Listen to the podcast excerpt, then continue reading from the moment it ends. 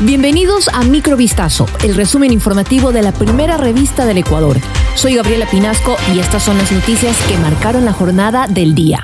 El impuesto al valor agregado IVA se incrementará del 12% al 13% luego de que la Asamblea Nacional no lograra ratificarse en el texto del proyecto de ley para enfrentar el conflicto armado interno, la crisis social y económica, aprobado el pasado 6 de febrero en el legislativo. Pese a que la mayoría legislativa cerró filas contra el aumento del IVA y propuso otras formas de financiación, como la aplicación de un tributo especial a las utilidades extraordinarias obtenidas por la banca privada, entre otras, el presidente de la República Daniel Novoa, objetó de forma parcial ese mismo martes la decisión de la Asamblea e insistió con el incremento de la tarifa con el objetivo de financiar la guerra contra el terrorismo y la delincuencia organizada. A la sesión del Pleno, realizada este viernes 9 de febrero, asistieron un total de 132 asambleístas. 78 legisladores votaron a favor de ratificarse en la normativa aprobada en primera instancia, pero se requerían 92 para la negativa del aumento del IVA. En su texto de objeción, Novoa afirmó que el IVA debe debe fijarse en el 13% con la posibilidad de que se pueda elevar circunstancialmente hasta el 15%,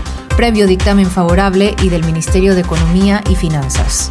Jenny Estrada, periodista e historiadora ecuatoriana, falleció este viernes 9 de febrero del 2024 en su natal Guayaquil a los 83 años. La escritora fue reconocida por resaltar la identidad de la ciudad porteña y sus figuras femeninas. Por el momento se desconocen las causas exactas de su fallecimiento, pero estaba hospitalizada por un grave problema de salud. Desde temprana edad, Jenny Estrada demostró un profundo interés por la cultura y las artes, heredando las virtudes artísticas de su madre, una reconocida cantante de ópera. Aunque no cursó estudios universitarios en periodismo, su vasto conocimiento y su visión de la realidad nacional le permitieron abrirse paso en el ámbito periodístico. Además, fundó el Museo Municipal de la Música Popular Julio Jaramillo.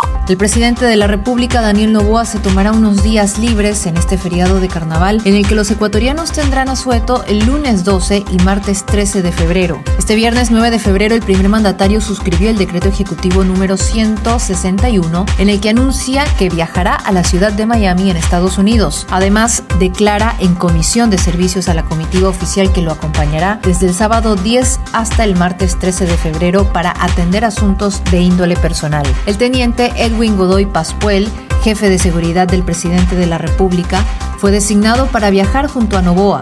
Los viáticos y demás gastos que demande este desplazamiento se cubrirán con cargo al presupuesto de la institución al que pertenece el integrante de esta comitiva.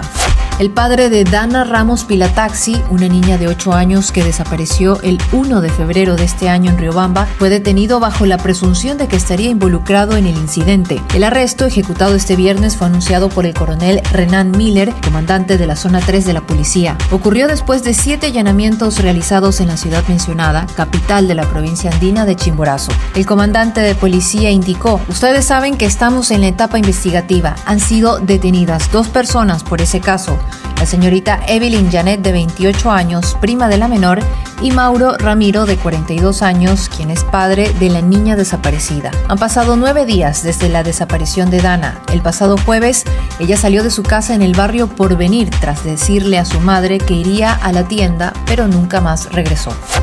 Uno de los presuntos líderes de la agrupación de delincuencia organizada Los Tiguerones, conocido con el alias de RK, y otras dos personas fueron detenidas y procesadas por terrorismo. Ellos fueron aprendidos en un operativo del bloque de seguridad de las Fuerzas Armadas y la Policía Nacional realizado el 7 de febrero en una vivienda del cantón Santa Lucía en la provincia del Guayas. Un juez acogió el pedido de la Fiscalía y dictó prisión preventiva contra los ciudadanos Alex Félix S. V., alias RK, y los hermanos Jordi Steven y Charlie Noé LC. También dispuso de 30 días para el cierre de la instrucción fiscal. La Policía Nacional junto al personal de las Fuerzas Armadas recibieron denuncias reservadas de la comunidad en las que indicaban que personas armadas se encontraban al interior de dos viviendas en las que almacenaban armas de fuego y municiones, además que una de ellas planificaba asaltos a mano armada y utilizaban el armamento con fines de terrorismo. Esto fue Microvistazo, el resumen informativo de la primera revista del Ecuador. Volvemos mañana con más. Sigan pendientes a vistazo.com y a nuestras redes sociales.